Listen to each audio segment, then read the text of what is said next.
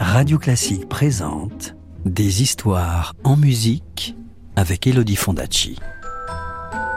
Des histoires, des histoires, des histoires. Est-ce que je peux avoir une histoire, s'il te plaît, de me raconter une histoire?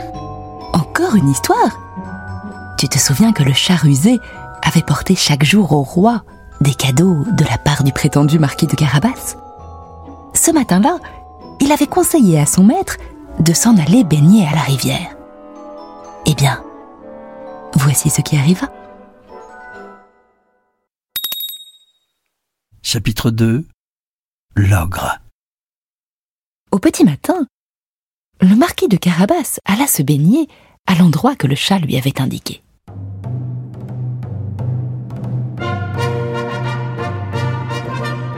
Au moment où le roi passait, le chat se mit à crier de toutes ses forces. Au secours Au secours Le marquis de Carabas se noie Reconnaissant le chat qui lui avait tant de fois apporté du gibier, le roi ordonna à ses gardes de secourir le malheureux.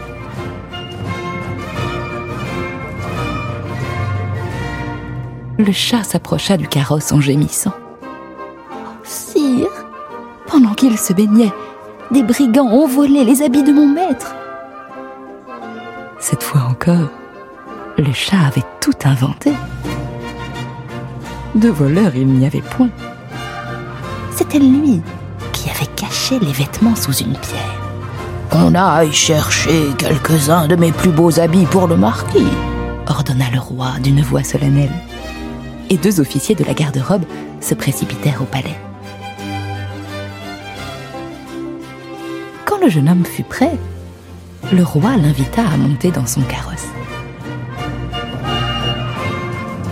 Faux marquis ainsi vêtu avait vraiment fière allure. Et la princesse tomba immédiatement amoureuse de lui. Le chat, quant à lui, était parti devant. Quand il croisa des paysans qui travaillaient au champ, il leur ordonna Quand vous verrez le roi, dites-lui que ces prés que vous fauchez appartiennent au marquis de Carabas. Sinon, je vous transforme en chair à pâté. Les paysans prirent peur. Quand le roi demanda À qui sont ces prés que vous fauchez? Ils répondirent Au marquis de Carabas, sire. Et il en fut ainsi tout au long du chemin.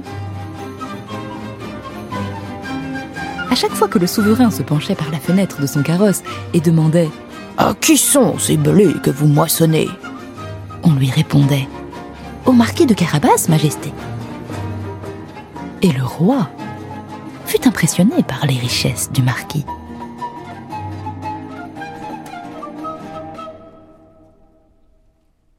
En réalité, ces terres appartenaient toutes à un ogre, le plus riche que l'on eût jamais vu, qui demeurait non loin de là. Le chat se présenta à son château et demanda à le saluer. Seigneur Ogre, on m'a assuré que vous aviez le don de vous changer en toutes sortes d'animaux. Est-ce la vérité ou bien m'a-t-on menti? Ah Cela est vrai. Et je vais vous le prouver. Et l'ogre aussitôt se métamorphosa en lion. Quel prodige dit le chat en applaudissant respectueusement.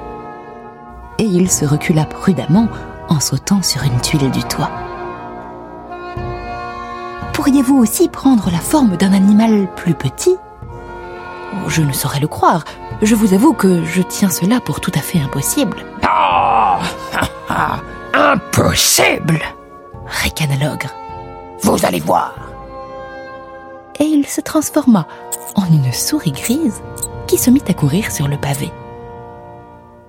Alors, le chat bondit et la croqua, comme les chats le font des souris. Quand le carrosse du roi arriva dans la cour, le chaboté vint ouvrir la portière. Majesté, dit-il, soyez le bienvenu au château du marquis de Carabas. Monsieur le marquis s'écria le roi. Ce château est encore à vous. Vous me feriez grand honneur en me le faisant visiter. Le marquis accepta volontiers et il prit la main de la princesse. Le soir même, le roi, ébloui par toutes ces splendeurs, donna au marquis la main de sa fille. Et le chaboté devint un grand seigneur. Il ne courut plus jamais après les souris, sauf pour se divertir.